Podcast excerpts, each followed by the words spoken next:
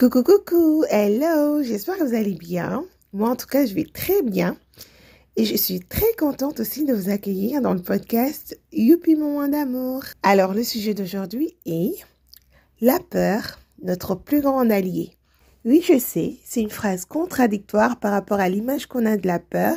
Mais vous allez voir, car le but est qu'à la fin de cet épisode, vous n'ayez plus peur de vos peurs. Vous cheminez avec vos peurs vous allez faire de grands pas ou de petits pas vers vos peurs.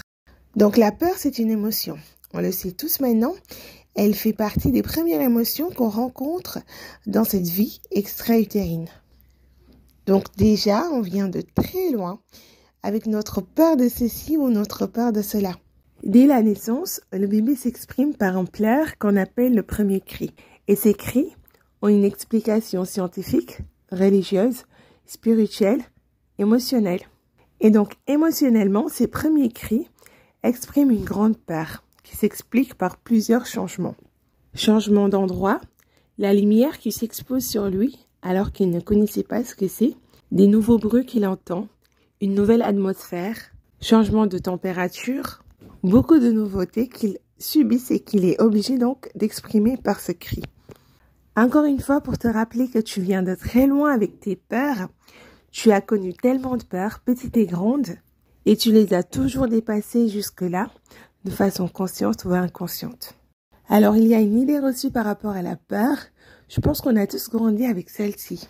Précisément, c'est de dire que la peur nous prévient d'un danger. C'est une croyance limitante à modifier aujourd'hui pour notre bien-être, car elle nous bloque, elle nous empêche d'avancer pour grandir si on nous dit que la peur nous prévient d'un message de danger.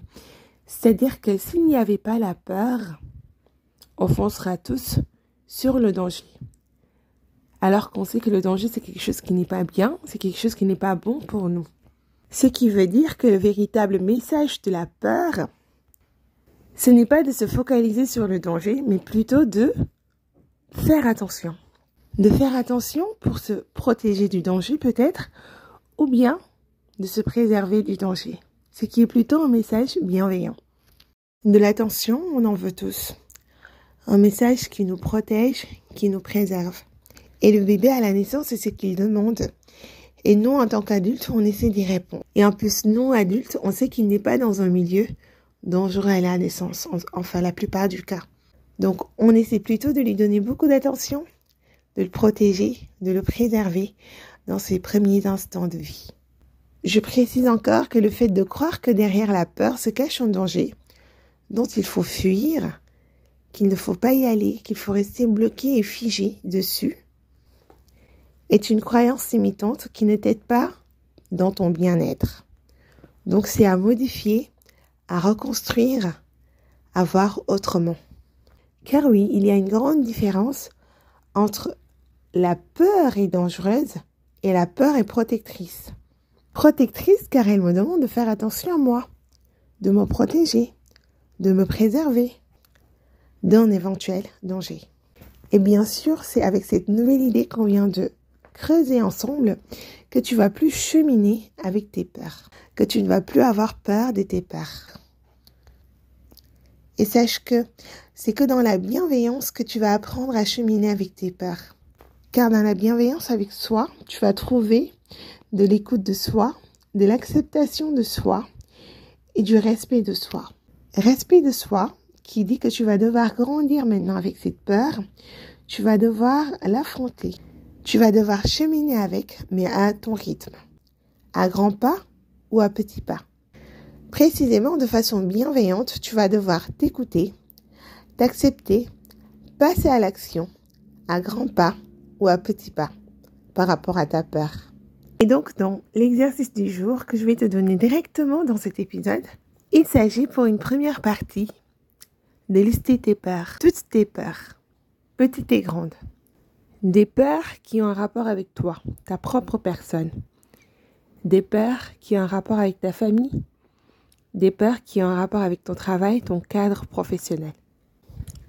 Liste toutes les peurs qui te reviennent à la tête.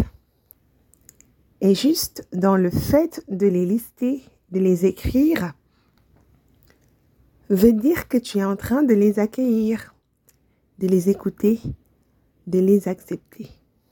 Et là, je te le dis tout de suite, c'est 50% du chemin à faire pour dépasser tes peurs.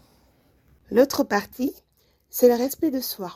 La partie pratique, le passage à l'action. Et le but maintenant est de trouver toutes les petites ou grandes actions que tu dois faire maintenant pour dépasser tes peurs. Et pour ça aussi, je ne te laisse pas seule. Je t'invite plutôt à cliquer sur le lien en description pour bénéficier gratuitement d'un verre virtuel au moment où on va parler, lister et trouver ensemble les petites actions à faire pour dépasser une grande peur actuelle que tu es en train de vivre. Et donc, je te laisse le lien dans la description et en commentaire. Et maintenant, c'est à toi de jouer pour la suite. Bonne journée